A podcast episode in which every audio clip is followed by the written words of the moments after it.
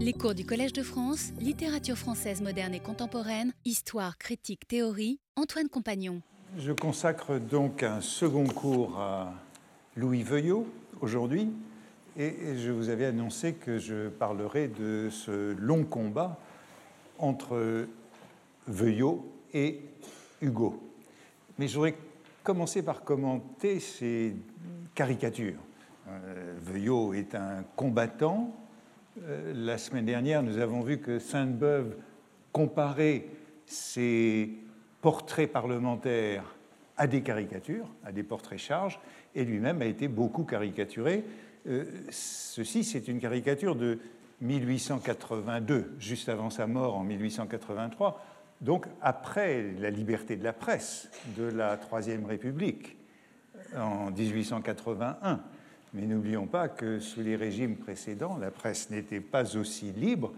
Et la caricature célèbre de Gilles que j'avais choisie comme frontispice la semaine dernière, celle-ci, hein, de euh, Veuillot en ange avec son auréole euh, et en boxeur, hein, euh, cette caricature a valu au gérant de la revue La Lune un mois de prison suivi d'un recours en grâce, puisque c'était comme cela que fonctionnait euh, le régime de l'Empire. Celle-ci est de donc 1867.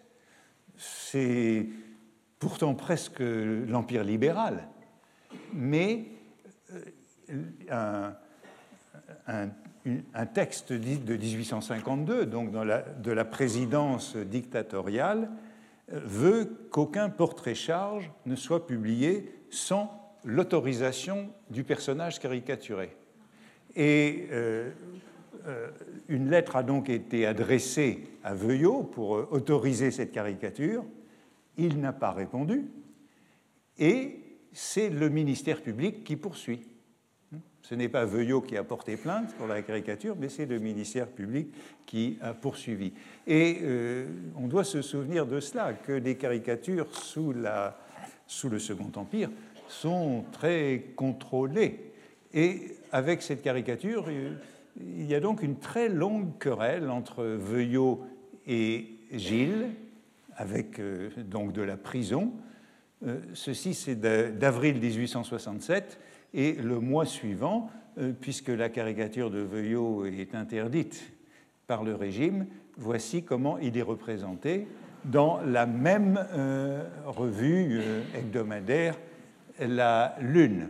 Et puis euh, cela continue. En 1869, le voici. Alors la Lune a été interdite et maintenant le périodique s'appelle L'Éclipse. Hein, et euh, il est représenté dans euh, L'Éclipse au moment où il publie son recueil de vers, puisqu'il écrit toujours des vers, avec un recueil de vers qui s'appelle Les Couleuvres. Et on a donc une parodie des vers du nez, extrait des vers du nez, parodie des couleuvres hein, de euh, Veuillot.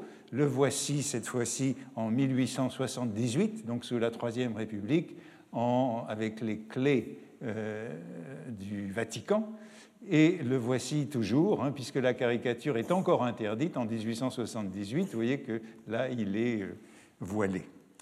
Euh, il y a donc une longue histoire de caricature. Et puis je voudrais, en préambule, aussi vous donner, parce que je n'ai pas eu le temps de le faire la semaine dernière, quelques échantillons de cette prose de euh, Veuillot, euh, dont j'ai dit qu'elle était inaugurale d'une tradition du pamphlet réactionnaire français jusqu'au XXe siècle et peut-être jusqu'à aujourd'hui. Alors j'ai choisi trois exemples puisqu'ils euh, touchent de... Ils sont euh, échelonnés dans la chronologie et ils touchent euh, un tout petit peu le Collège de France.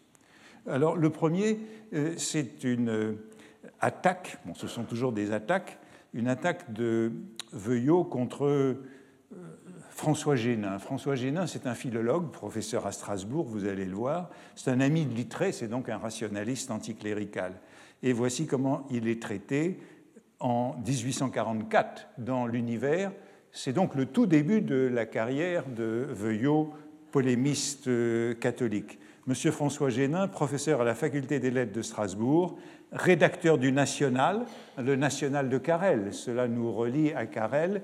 Euh, il a beaucoup écrit dans le National euh, sous la direction de Littré, après la mort de Carrel. rédacteur au National, rapiesseur de vieux opéras, bel esprit chez les universitaires, publie aujourd'hui, en l'honneur de l'université, un gros in-octavo contre les jésuites. Le spirituel auteur n'a pas voulu qu'on pût reprocher à cet ouvrage la légèreté si remarquable de ses feuilletons. Le livre compte 500 pages, c'est un moyen de se donner du poids. De même qu'il fait des opéras nouveaux avec des partitions défuntes, cet ouvrier en vieux de la littérature et des beaux-arts a composé son livre neuf d'un bon nombre d'articles très fripés.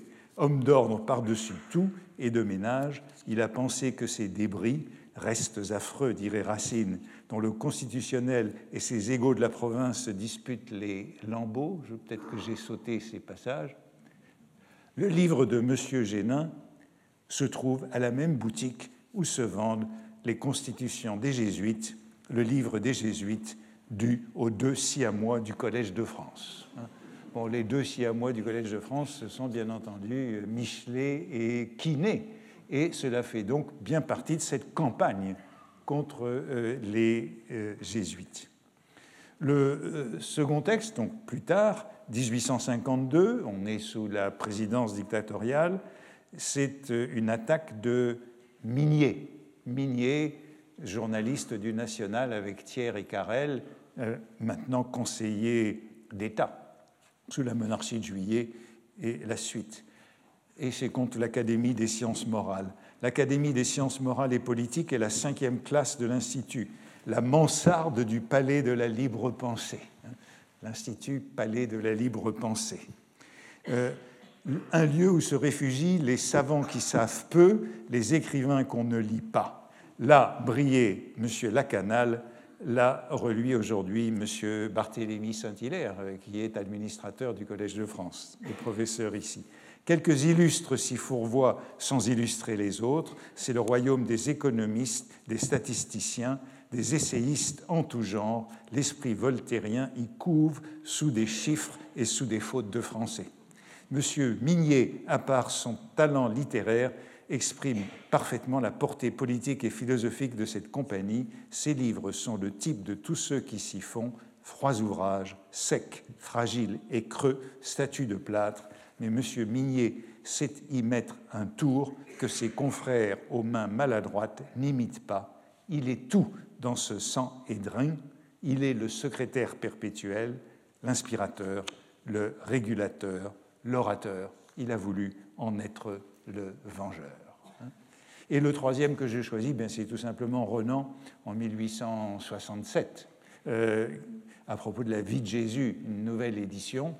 Monsieur Renan cherche une revanche de ses apôtres, accueillis avec un mépris si caractérisé. Il donne une nouvelle édition de sa pièce à succès, l'œuvre qu'il a osé intituler La vie de Jésus. Veuillot a écrit une vie de Jésus contre celle de Renan, hein, aussitôt après. Cette reprise est conduite comme au théâtre, on annonce des changements, des décors nouveaux, un prologue, enfin des rajeunissements. Monsieur Renan appartient à la race qui est Jésus-Christ et il ne manque pas d'amour pour la gloire. Il s'est aperçu qu'il avait perdu sa peine à outrager les apôtres. L'Église est l'idée de Dieu, mais que l'outrage direct à Jésus-Christ faisait plus d'effet. Il y revient. Trois exemples donc de cette prose euh, qui euh, s'échelonne le long de cette carrière de Renan contre. Alors, on dit euh, bien que ça avait euh, beaucoup d'effets auprès du petit clergé et du petit peuple catholique euh, français, mais au fond, je me demande s'ils étaient si familiers des œuvres contre lesquelles euh, Veuillot guerroyait à Paris. J'en viens donc à ce long combat, ce long duel entre Veuillot et Hugo, violent, cruel, hein, souvent vulgaire, parfois ignoble, mais au cours duquel, nous allons le voir, Veuillot a aussi euh, su se montrer euh, parfois généreux. Et je dirais que la, familiarité dans ce duellum, elle va comme c'est remarqué par certains, jusqu'à une certaine ressemblance physique à la fin de leur vie. Voici une photo du Veuillot d'après, euh, donc dans les années 1870, une photo de Nadar. Je vous ai dit qu'il était ami et lié à Nadar, euh, qui n'est pas sans ressembler un peu à Hugo, comme on le fait remarquer. Ce sont des vieux ennemis. Et je vous disais euh, la semaine dernière que Veuillot avait été un jeune romantique rendant visite à Hugo pour avoir un billet pour Hernani et avait fait partie de la claque, comme il le rappelle dans ce poème que je citais brièvement la semaine dernière, hein, ce poème tardif. Hélas, je le confesse et frappe ma poitrine, en mon métier longtemps trop léger de doctrine, de l'effort et du bruit seulement faisant cas, j'ai cru voir du talent où j'ai vu du fracas, j'escortai Hernani le point haut, le sauvage, bref, je fus romantique. Hein. Et le premier article de Veuillot sur Hugo, c'est dans l'écho de Rouen, hein, ce euh, quotidien ministériel qu'il est allé créer à Rouen en 1831, donc il a 18 ans, et c'est un article sur les feuilles d'automne de Hugo qui vient d'être publié. Euh, où il fait l'éloge de Hugo, mais regrette déjà le virage politique exprimé dans les feuilles d'automne, notamment dans la préface du recueil et dans le dernier poème, notamment dans le dernier poème où euh, Hugo déclare Je hais l'oppression d'une haine profonde, aussi lorsque j'entends dans quelques coins du monde, sous un ciel inclément, sous un roi meurtrier, un peuple qu'on égorge, appelé et crié. J'oublie alors l'amour, la famille, l'enfance, et les molles chansons et le loisir serein, et j'ajoute à ma lyre une corde d'airain.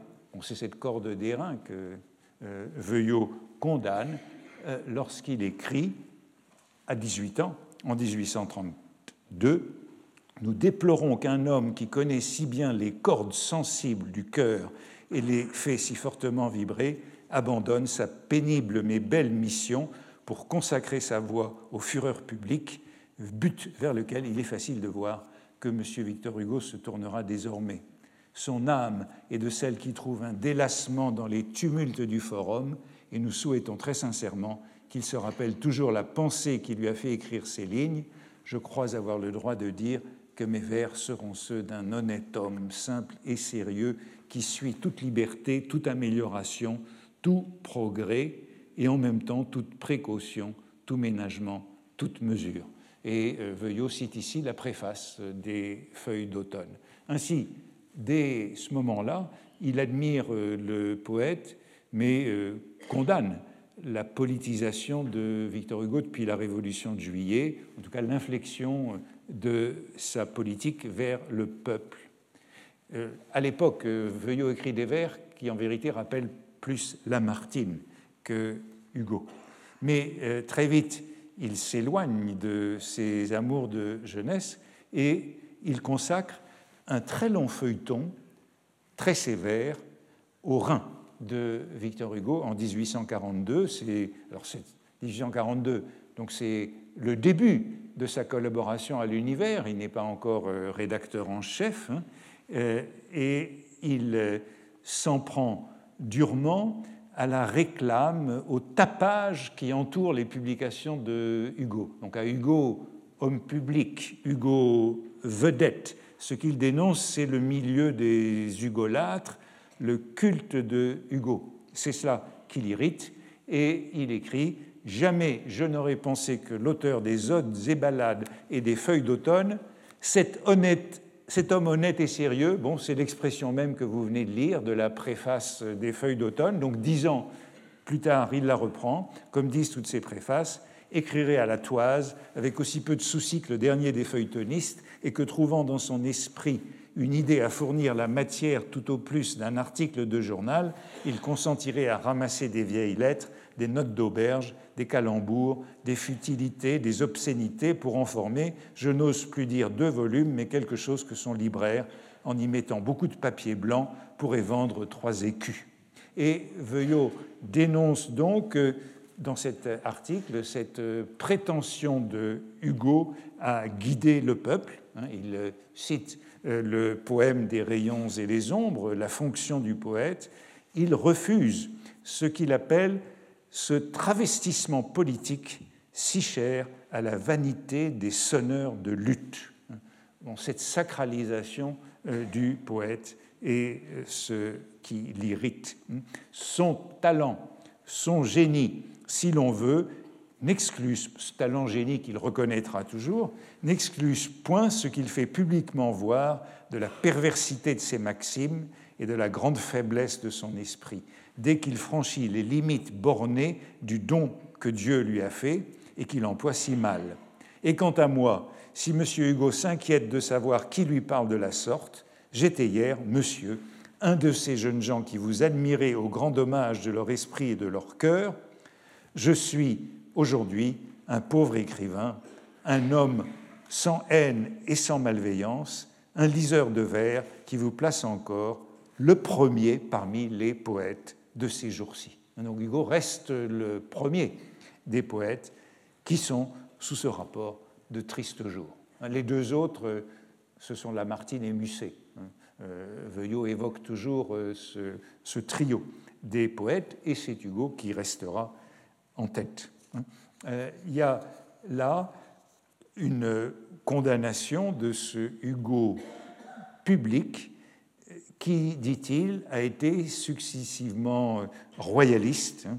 Les sentiments d'une mère l'avaient rendu royaliste, puis euh, quasi chrétien sous l'influence de Chateaubriand, puis euh, libéral à la façon des débats, du journal des débats, euh, sous la monarchie de juillet, tourner la page, voilà le libéral devenu tout aussitôt révolutionnaire.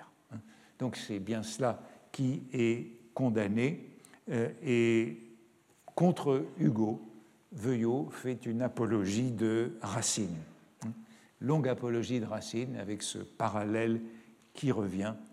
Euh, l'opposition est donc largement publique et politique, mais il y a toujours ce respect de Hugo poète. Alors bien sûr, l'opposition politique des deux personnages publics s'accentue avec euh, la révolution de juillet, hein, euh, donc euh, entre 1848 et 1851. Bon, ils sont tous les deux orléanistes avant 48, mais vont évoluer très rapidement de manière différente. La, réaction de Veuillot à la révolution de février est d'abord favorable. Hein. Il anticipait euh, cette révolution écrivant quelques mois auparavant Si Louis-Philippe mourait, je crois que nous serions de plein saut en pleine révolution. Écrit en juillet 1847. La révolution a lieu en février.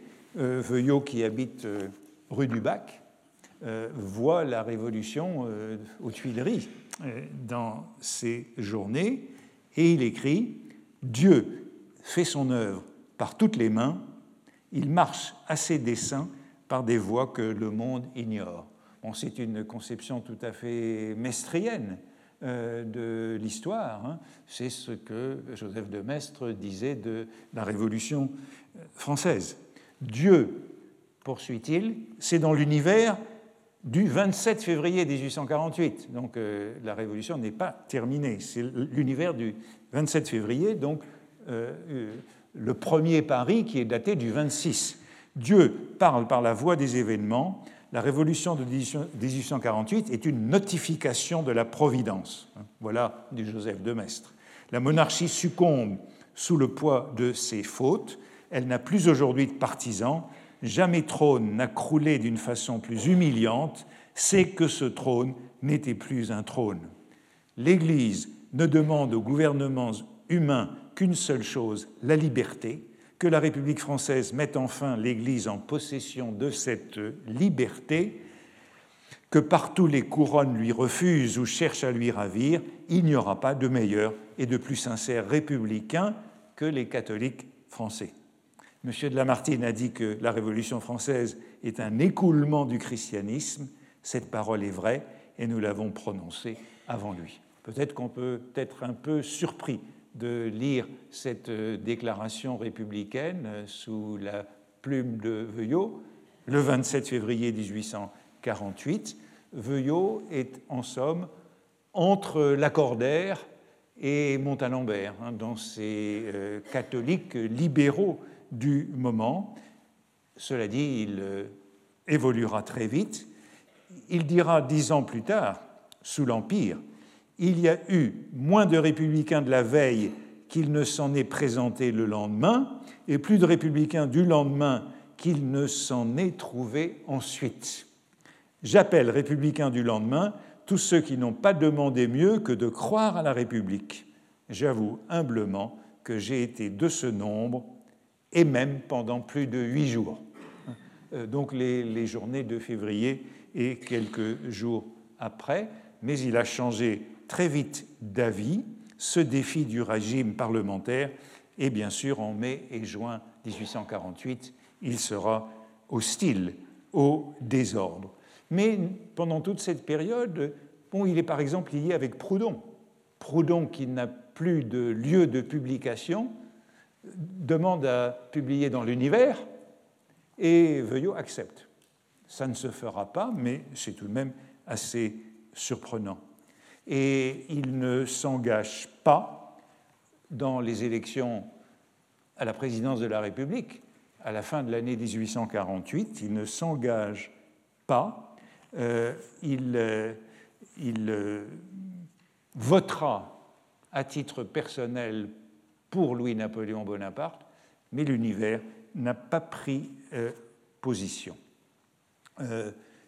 très vite, cependant, en 1850. Il y aura, j'y reviendrai dans un moment parce que Hugo y est mêlé, euh, la dispute au printemps de 1850 sur la restriction à apporter au suffrage universel, et puis en 1851, le débat sur la prorogation des pouvoirs présidentiels. Évidemment, dans ces deux débats, sur le suffrage universel et sur la prorogation des pouvoirs du président de la République, ils seront opposés et Veuillot approuvera le coup d'État du 2 décembre 1851. Il était absent de Paris, mais lorsqu'il revient à Paris, il y aura donc un premier Paris du 5 qui euh, euh, signale son approbation. Le résultat, c'est qu'il sera l'un des plus maltraités dans les châtiments. Il est l'un des hommes euh, de l'époque, les plus maltraités, dans les châtiments en 1853, Hugo fait figurer deux grandes pièces contre Veuillot. Euh, la première qui est intitulée À des journalistes de robe courte. Les journalistes de robe courte, ce sont les affiliés laïcs des jésuites, donc la robe courte les désigne où on lit, hein, ce sont de longs poèmes, je ne vous en montre que quelques strophes. Votre immonde journal, l'univers, est une charretée de masques déguisés en prédiquant Camus, qui passent en prêchant la cohue ameutée et qui parlent argot entre deux orémus.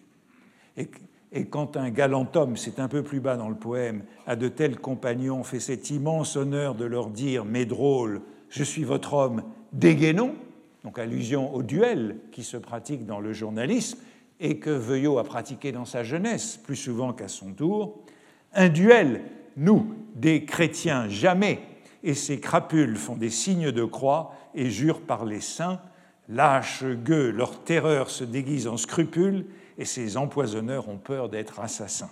Bien, écoutez, la trique est là, fraîche coupée, on vous fera cogner le pavé du menton, car sachez-le coquin, on esquive l'épée que pour rencontrer le bâton.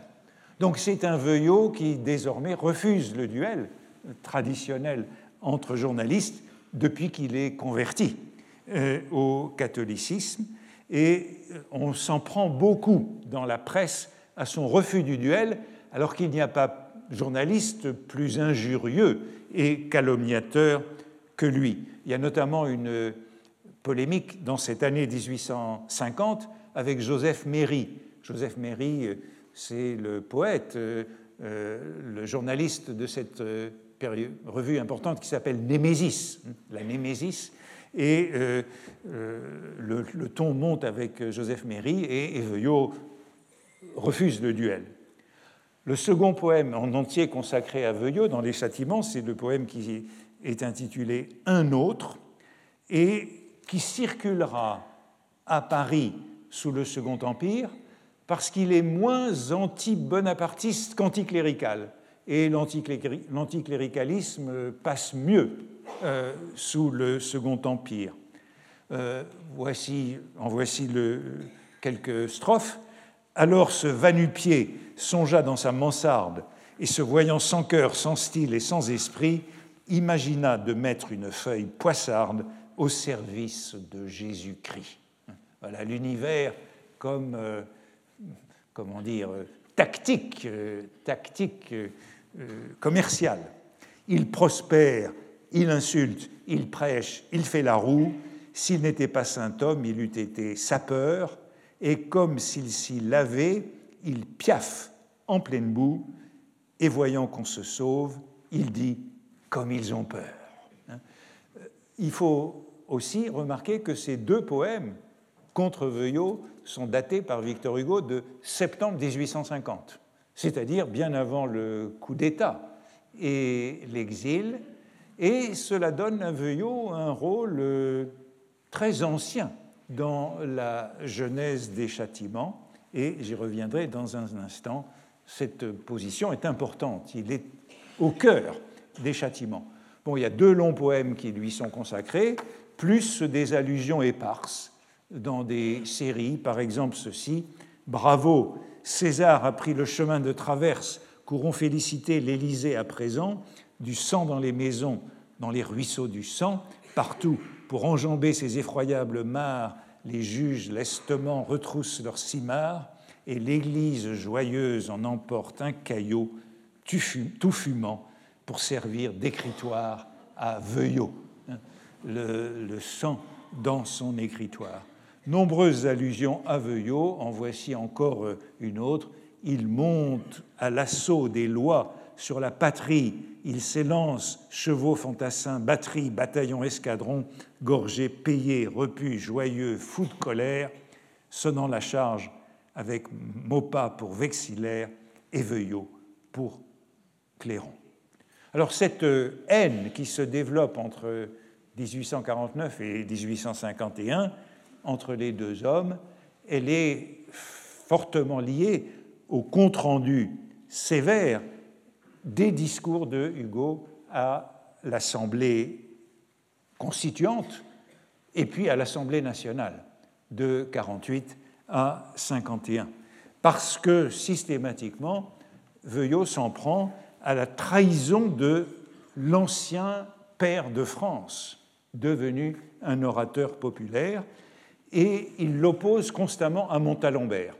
Tout cela est un parallèle entre Hugo et Montalembert, avant que Veuillot se brouille également avec Montalembert, ce qu'il fera après le coup d'État, puisque Montalembert ne sera pas un soutien de l'Empire à la manière de Veuillot. Mais pendant ces années-là, c'est toujours l'éloge de Veuillot contre le blâme de Hugo. Le premier épisode, et il est très important parce que Veuillot n'est pas le seul à le remarquer, le premier épisode a lieu le 19 octobre 1849.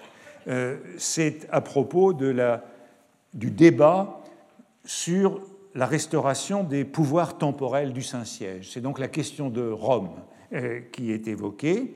Et Hugo a été élu député à l'Assemblée législative en mai 1849 sur un programme modéré. Et c'est le moment où Hugo bascule sous le drapeau du radicalisme à propos de cette question de Rome. Et voici le compte-rendu de la séance dans l'univers. Aujourd'hui, c'est le pauvre monsieur Hugo qui brille une minute pour disparaître dans le rayonnement incomparable de la parole et du succès de monsieur de Montalembert. Et c'est toujours ce parallèle Hugo Montalembert. On demande de quel Hugo nous voulons parler. Toujours du même, mais maintenant il est montagnard. Hein, vous voyez, il a changé de drapeau. Il a quitté la plaine, il a gravi la montagne. Hélas, Pégase est arrivé fourbu. Pégase, surnom de Hugo et du poète dans toutes les caricatures. Pégase est arrivé fourbu et le poète a dégringolé des hauteurs. Il s'était bien appliqué, il avait bien ajusté ses antithèses. Hugo, c'est l'antithèse. Hein. Euh, on verra très souvent revenir cette formule. Hugo, antithèse. Il avait bien ajusté ses antithèses, tout était reluisant, chevillé, graissé d'adjectifs et jouait à merveille. Le voilà en scène, avec une mémoire sûre et des poumons pleins de vent. À côté de l'antithèse, c'est les poumons. Hugo est toujours caractérisé par les poumons. La droite l'écoute, la montagne l'applaudit, il a des intonations presque aussi glorieuses que celles du citoyen Frédéric Lemaître, le grand acteur. Que dit-il? Nous venons de le dire, la montagne applaudit. Il parle du gouvernement clérical, il parle de l'Inquisition, qui ne peut être qu'une mauvaise chose parce qu'elle a un nom mauvais, il parle de la papauté qui ne connaît plus sa mission, et de Rome qui n'est pas libre puisque l'on n'y joue pas, le roi s'amuse. Il parle de la honte acquise à nos drapeaux si nous n'établissons pas à Rome un gouvernement qui donne aux Romains les beaux jeux du théâtre. Il parle du triumvirat rouge, de ces cardinaux qui, de ces cardinaux que, enfin de ces horribles cardinaux. Voilà le compte-rendu de ce grand discours de Hugo, et je vous montre celui du Charivari par contraste, euh, parce que euh, pour Veuillot, euh, tout est bon chez Montalembert et mauvais chez Hugo, et voici le, le compte-rendu du Charivari qui est assez intéressant puisqu'on y retrouve les antithèses. Cependant, ce n'était point sans émotion que nos vénérables capucins voyaient les antithèses de Victor Hugo s'avancer contre eux. Et c'est l'armée des antithèses. Le petit tiers essayait de les rassurer. Tenez-vous toujours, leur disait-il, à distance du premier membre de phrase, jetez-vous sur la finale et arrachez la mèche, il n'y aura pas d'explosion. Ces phrases qui explosent, et voyez la suite de, de ces métaphores, puisque tout est décrit comme vraiment une guerre aux premières bombes, les capucins ont essayé de ce système, on appelle toujours ces jésuites capucins, mais voilà-t-il pas que toute la mitraille leur nez? Victor Hugo avait changé de projectile, si bien que jamais fusée à la congrève, éclatant au milieu d'une bande d'Arabes, on n'est pas très loin de la conquête de l'Algérie, hein, ne fit autant de ravages que son discours d'aujourd'hui sur les bancs de la majorité. C'était à la fois une pétarade, une fusillade et une canonnade qui vous battait le rapport de M. Thiers en Brège, qui démolissait les cardinaux et ne laissait pas debout un seul pan de, du proprio motu.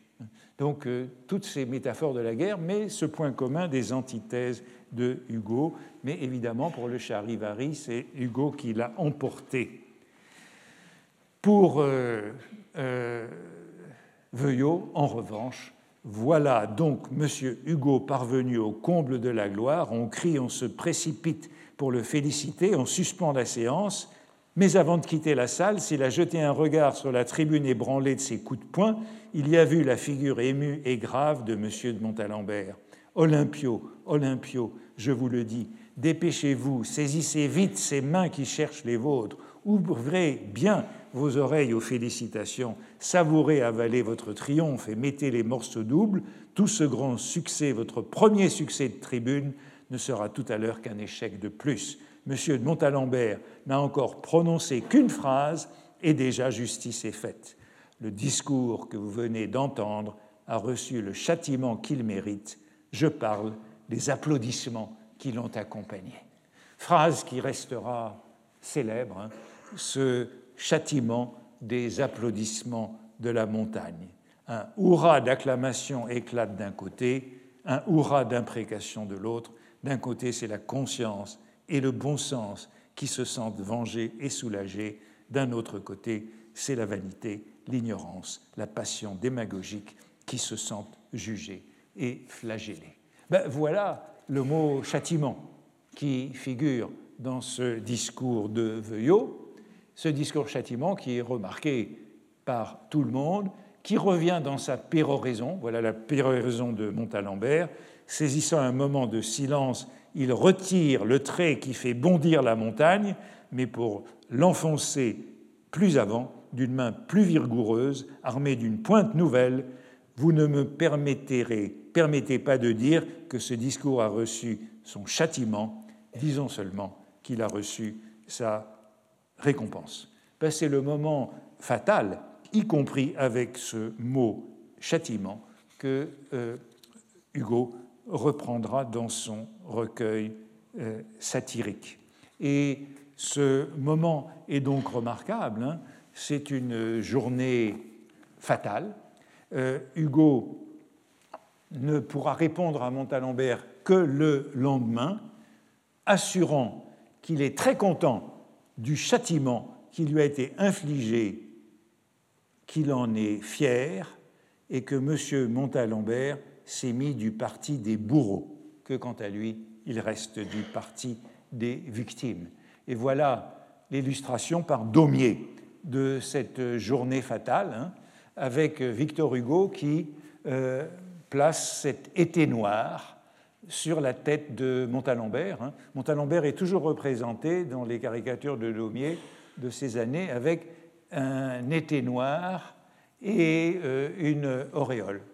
Euh, c'est donc une caricature pour le Charivari qui n'a pas été publiée. Hein. C'est une lithographie dont le titre est Une gloire éteint l'autre. Hein.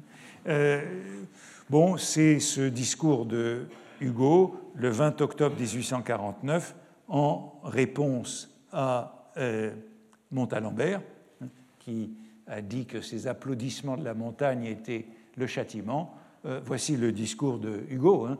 Ce châtiment, je l'accepte et je m'en honore. Longs applaudissements à gauche.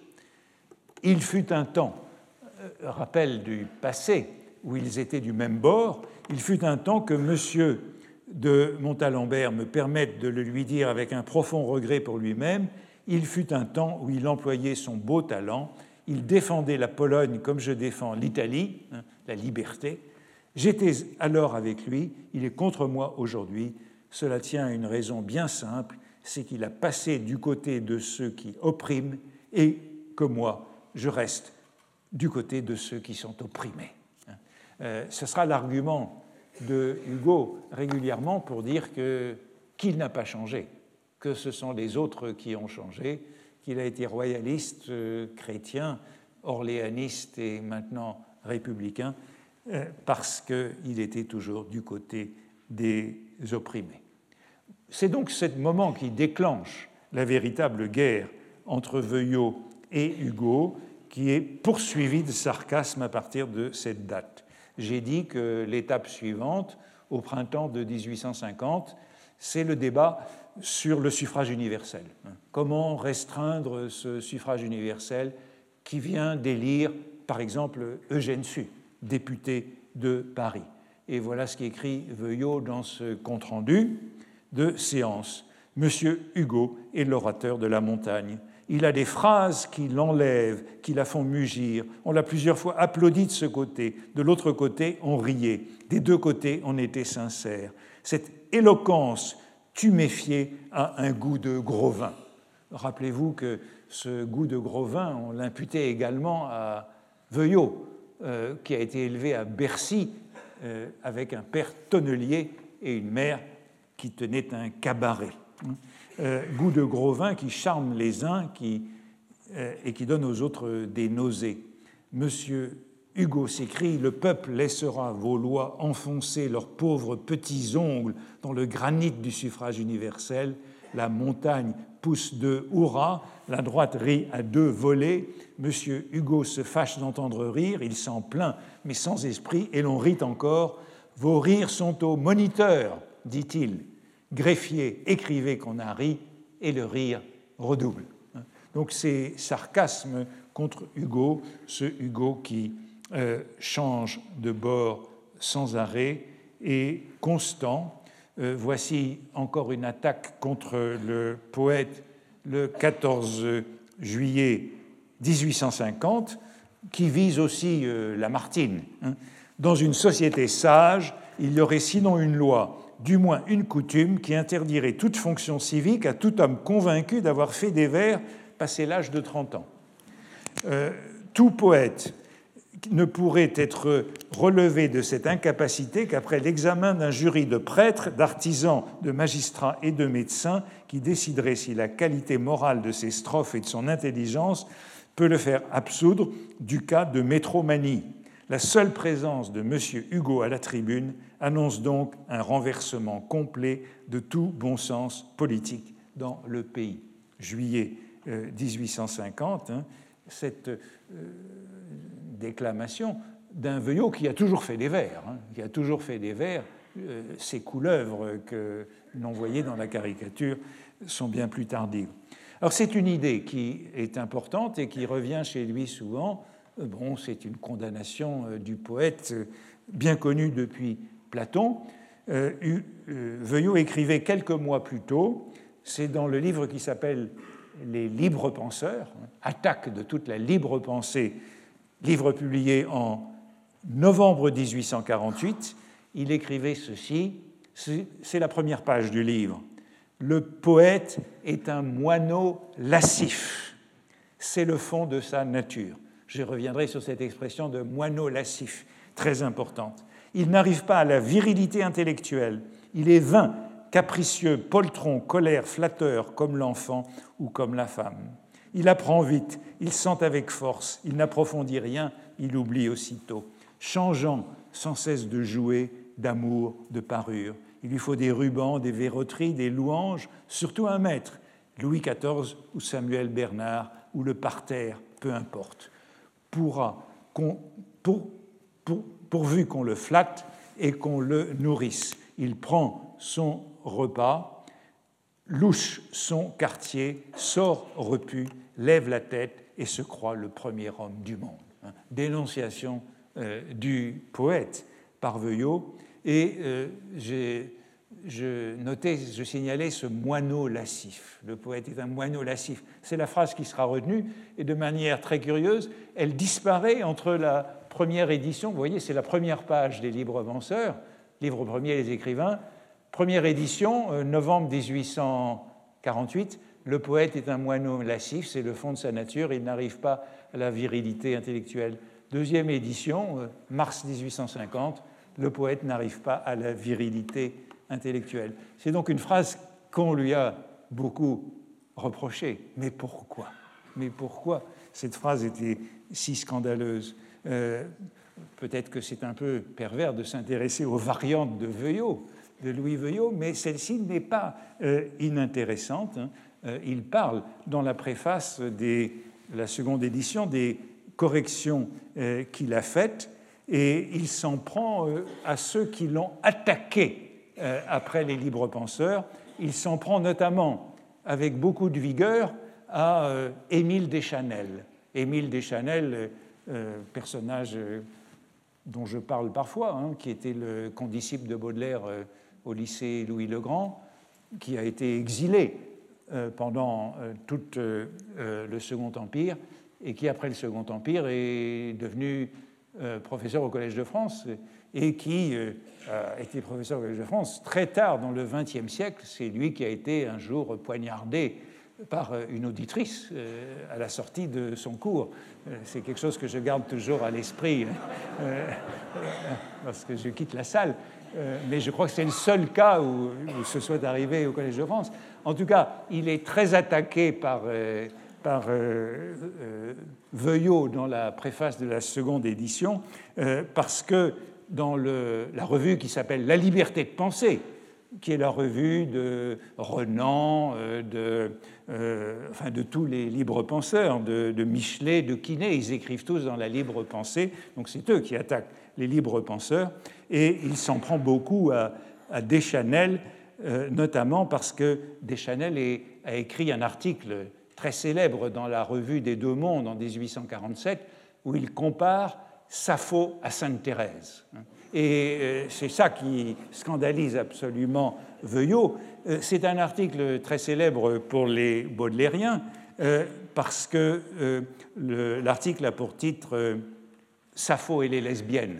Et on se demande toujours ce que Baudelaire voulait dire par les lesbiennes lorsqu'il entendait intituler Les fleurs du mal les lesbiennes. Qu'est-ce que c'était que des lesbiennes pour Baudelaire et pour cette époque? Et dans, il n'a pas l'air de faire de doute de ce qu'est une lesbienne pour Veuillot lorsqu'il écrit plus haut dans la préface de la seconde édition, j'ai nommé la liberté de penser manège de libre penseur ou caracole M. Deschanel, lequel, en ses exercices, compare Sainte Thérèse à Sappho et met la sainte au-dessous de la lesbienne. Cette liberté de penser où brille M. Deschanel me reproche d'insulter les dames de l'écritoire. Euh, bon, euh, il y a donc toute une polémique sur euh, cette, phrase et pourquoi la phrase a choqué le moineau euh, lascif. Beaucoup plus tard, Deschanel dira encore On ne réfute pas des ordures. Disons seulement que si le poète est un moineau lascif, le pamphlétaire clérical est un vilain hibou. Euh, bon, pourquoi supprimer le moineau lascif? Ben, ben, Le moineau lascif, euh, peut-être que Veuillot, qui avait des, humanités fragiles, puisqu'il était autodidacte, ne se rendait pas compte qu'il citait un vers de Catulle, un vers euh, érotique de Catulle, qui euh, est à l'origine de cette lascivité du moineau. Hein. Euh, moineau, toi qui fais les délices de ma maîtresse, avec qui elle joue, qu'elle tient contre son sein, qu'elle touche quand il le réclame du bout de son doigt. Donc le moineau est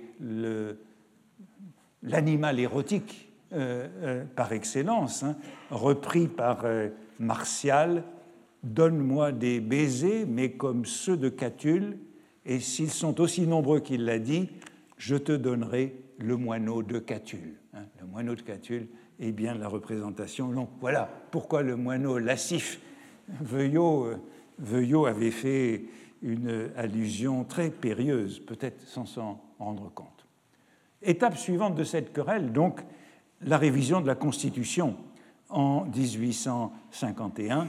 Et c'est le second grand discours de Victor Hugo à l'Assemblée euh, contre cette révision de la Constitution.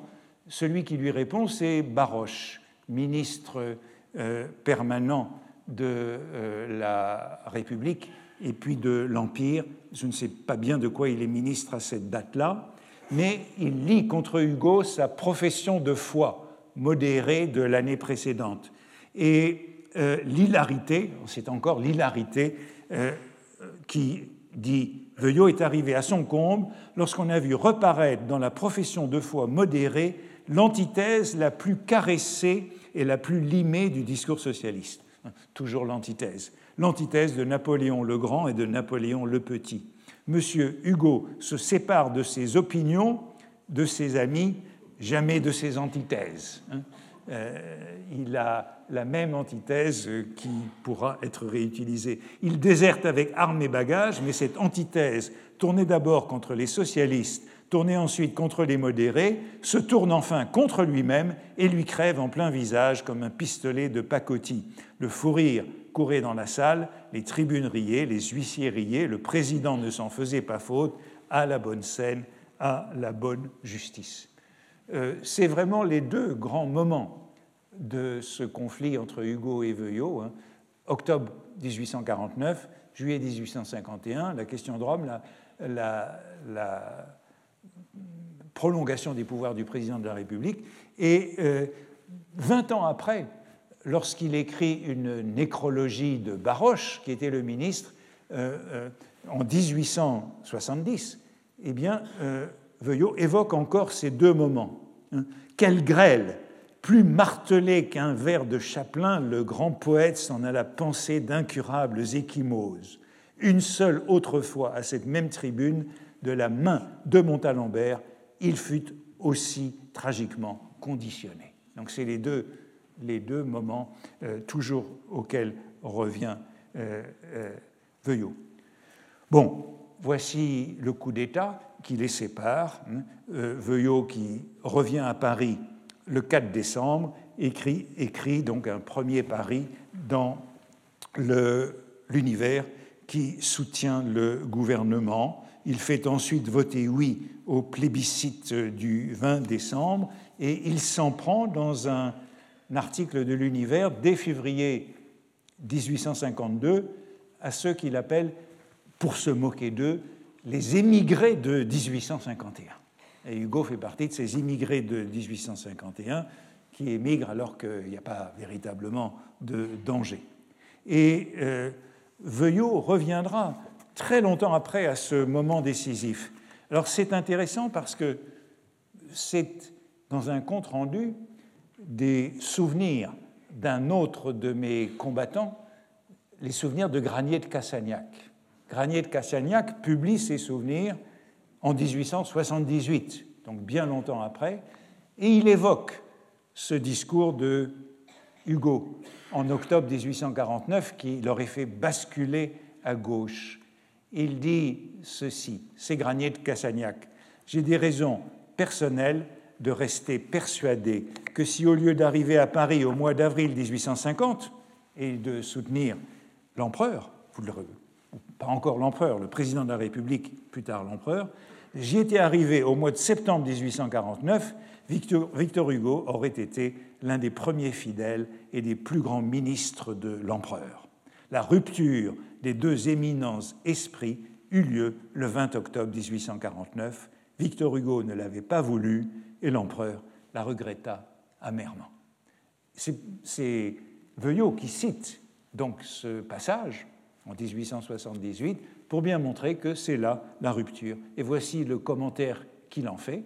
Donc Veuillot en bas. Le prince, par l'organe de ses ministres, prit une attitude modératrice, donc c'est sur le pouvoir du pape à Rome. M. Hugo en prit une hostile et s'attira le mémorable discours de Montalembert. Ce fut fini, M. Hugo devint rouge à jamais. Donc pour Veuillot, comme pour Granier de Cassagnac, c'est le véritable virage euh, dans euh, la carrière de Hugo. La haine date de ce moment, la rupture est consommée entre Hugo et Louis-Napoléon Bonaparte, et c'est au fond le début des châtiments. Hein. Euh, pour chaque fois que Veuillot revient au châtiment, il le considère comme euh, une vengeance, notamment une vengeance euh, contre lui.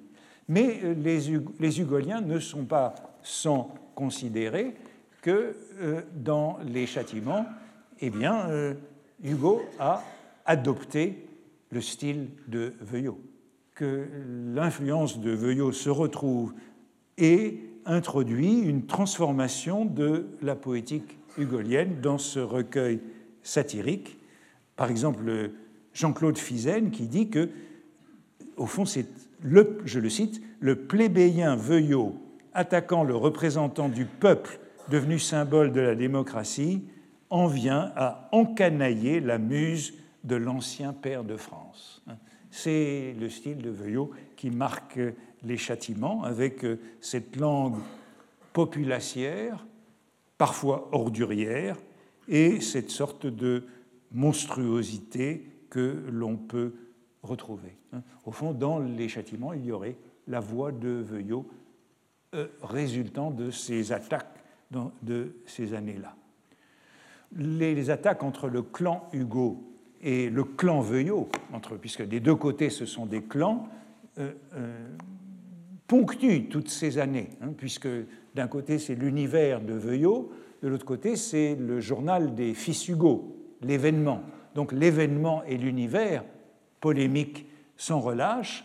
Et je lis par exemple dans l'univers du 10 décembre 1850 cette attaque contre Veuillot que je mets sous vos yeux parce que vous y retrouvez quelque chose qui, qui vous rappellera un cours précédent et une citation que je regrette de n'avoir pas connue à l'époque.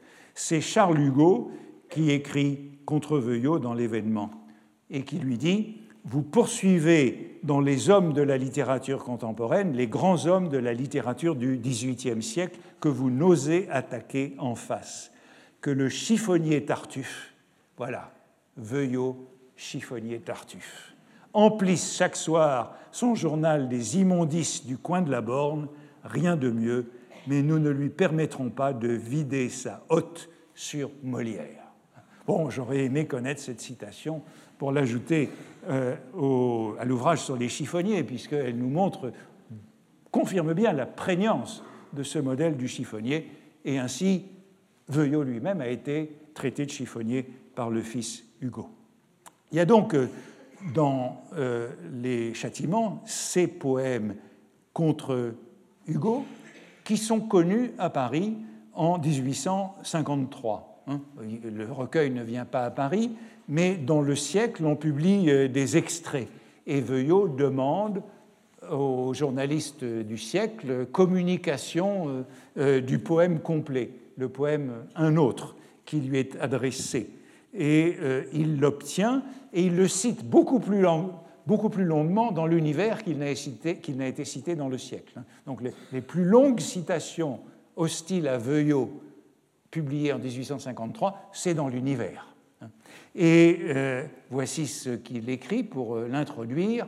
Parmi les réfugiés, tout autre à l'exception de M. Pia, l'auteur du chiffonnier de Paris, qui ne travaille qu'en prose, serait incapable de manier ainsi la calomnie et l'injure. Nous sommes traités en toutes lettres d'espions, de voleurs, d'assassins et de crapules. Voilà quel bourrimé remplit dans son exil cet homme qui a été père de France et qui est académicien.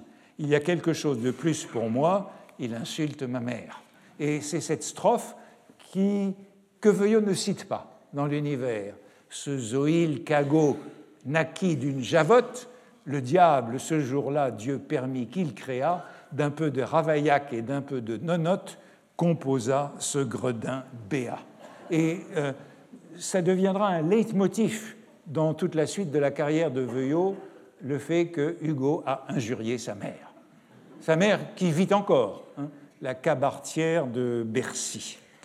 Euh, alors c'est d'autant plus intéressant que ce Zoïl Cagot se traitait lui-même de Zoïl dans son compte-rendu du Rhin. L'autodidacte. N'oubliez pas que Veuillot est un autodidacte, et voici comment il se décrivait dans euh, son compte-rendu du Rhin en 1842, que Victor Hugo n'a donc pas oublié. Je ne veux point, point faire ici des attaques personnelles, des personnalités. Je veux prouver quelque chose contre M. Hugo. Il se croit une valeur politique et compose des livres pour le démontrer. Je compose des articles pour démontrer que ces livres ne démontrent pas ce qu'il prétend. Voilà tout. Je crains bien de n'être qu'un zoïl, mais je suis sûr d'être dans mon droit et dans mon devoir. Donc euh, c'est le mot qu'il employait lui-même. Je suis obligé d'accélérer, mais je n'en suis qu'en 1853. Euh, entre-temps, euh, euh, Veuillot, un peu plus tard, Veuillot consacre un très long article aux contemplations. C'est pendant quatre numéros successifs de l'univers, il rencontre des contemplations en 1856 à leur euh, parution. Une, ben, il se trouve que c'est l'une des études les plus fouillées, les plus détaillées de l'œuvre de Veuillot. Depuis qu'il est hors de France, écrit-il, M. Hugo a donné divers ouvrages qui ne lui font pas honneur. Bon, c'est les châtiments. Œuvre mal faite et malfaisante, où l'écrivain disparaît sous le démagogue, le démagogue sous le sicaire. Il y satisfait ses ressentiments particuliers. Et cette idée que la littérature, c'est le ressentiment, c'est ce qu'on a rencontré souvent, c'est la vengeance. À l'abri de toute répression, il a publié ces vers que leur qualité met à l'abri de toute représailles. Je n'ai aucun besoin de me venger, aucun dessein de provoquer, aucun désir d'éviter des injures nouvelles. Donc il continue d'attaquer Hugo violemment, en particulier de cette revendication hugolienne du titre de proscrit. Et pourtant, il y trouve les plus beaux vers de la langue française. Ce recueil, dans lequel la note impure résonne et domine jusqu'à la fin, est dédié à une grande douleur, la mort de Léopoldine, la plus aiguë que puisse éprouver le cœur de l'homme, la douleur paternelle. M. Hugo dépose ses contemplations sur le tombeau de sa fille. Un livre tout entier est consacré à cette chère mémoire. Elle reparaît souvent dans les autres presque toujours, elle y ramène l'accent attendri, les nobles pensées, les beaux vers. Il faut ajouter à ce propos que Veuillot avait eu six filles. Et de ces six filles, euh, quatre sont mortes assez rapidement. Il n'y en a resté que deux. Donc il est particulièrement sensible à ce deuil de la fille. Et il écrit des vers à Villequier, hein, dans vos cieux, au-delà de la sphère des nus, au fond de cet azur immobile et dormant, peut-être faites-vous des choses inconnues où la douleur de l'homme entre comme élément. Il n'y a pas de plus beau vers dans la langue française ni dans la langue chrétienne. Évidemment, il corrige aussitôt cet éloge. Malheureusement, cette veine magnifique s'ouvre rarement et s'épuise vite. Mais tout de même, il n'y a pas de plus beau vers dans la langue française. Et puis, voici le poème auquel Veuillot est particulièrement sensible, et j'étais aussi heureux de le trouver, puisque c'est un poème que j'ai cité dans le passé. Dans une pièce, vous voyez toujours un mélange de l'éloge et du blâme, dans une pièce à peu près inintelligible, dont la plupart des strophes sont de véritables bourrimés, le cri de la conscience passe à l'improviste. C'est d'être un forçat qui promène son vil labeur sous le ciel bleu c'est de porter la haute humaine où j'avais vos ailes, mon Dieu. Un vers que j'avais commenté euh, il y a quelques années à propos justement de cette haute qui pour Hugo symbolisait la condition humaine, cette haute du chiffonnier qui symbolisait la, condition humaine, et eh bien, ce sont les vers que Veuillot retient.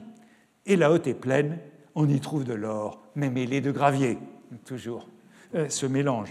Des perles, mais avec l'huître, des pièces de riche étoffe, mais tachées, fripées, déchirées dans la hotte du chiffonnier, et dont les plus pures semblent avoir traîné dans une nuit de mardi gras. Il faut parfois remuer longtemps ce fouillis avant de découvrir quelques fugitives indications de beauté.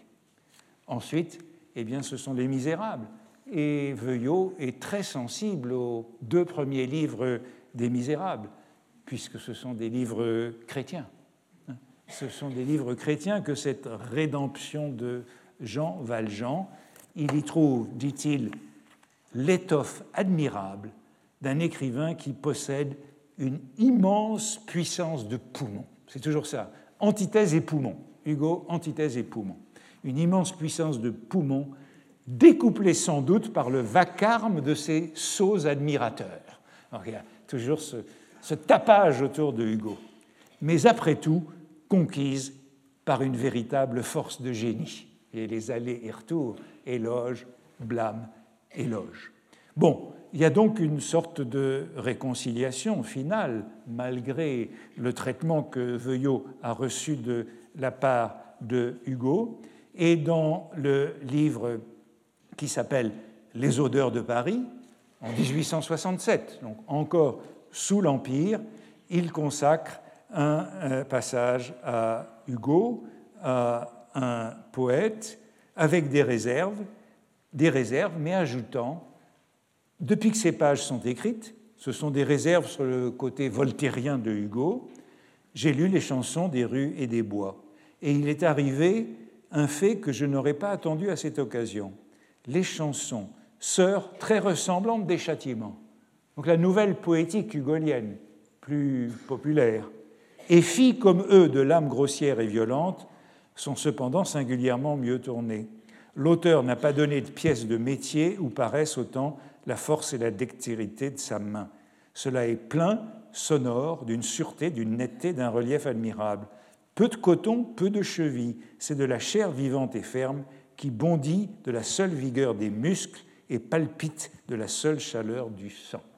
Je voudrais oser dire que ce recueil est le plus bel animal qui existe en langue française. Vous voyez qu'il y a donc un retour à Hugo, malgré les injures de Hugo dans les châtiments, et on le retrouve dans les articles des années, la fin des années 1860 et 1870. Quelques euh, exemples.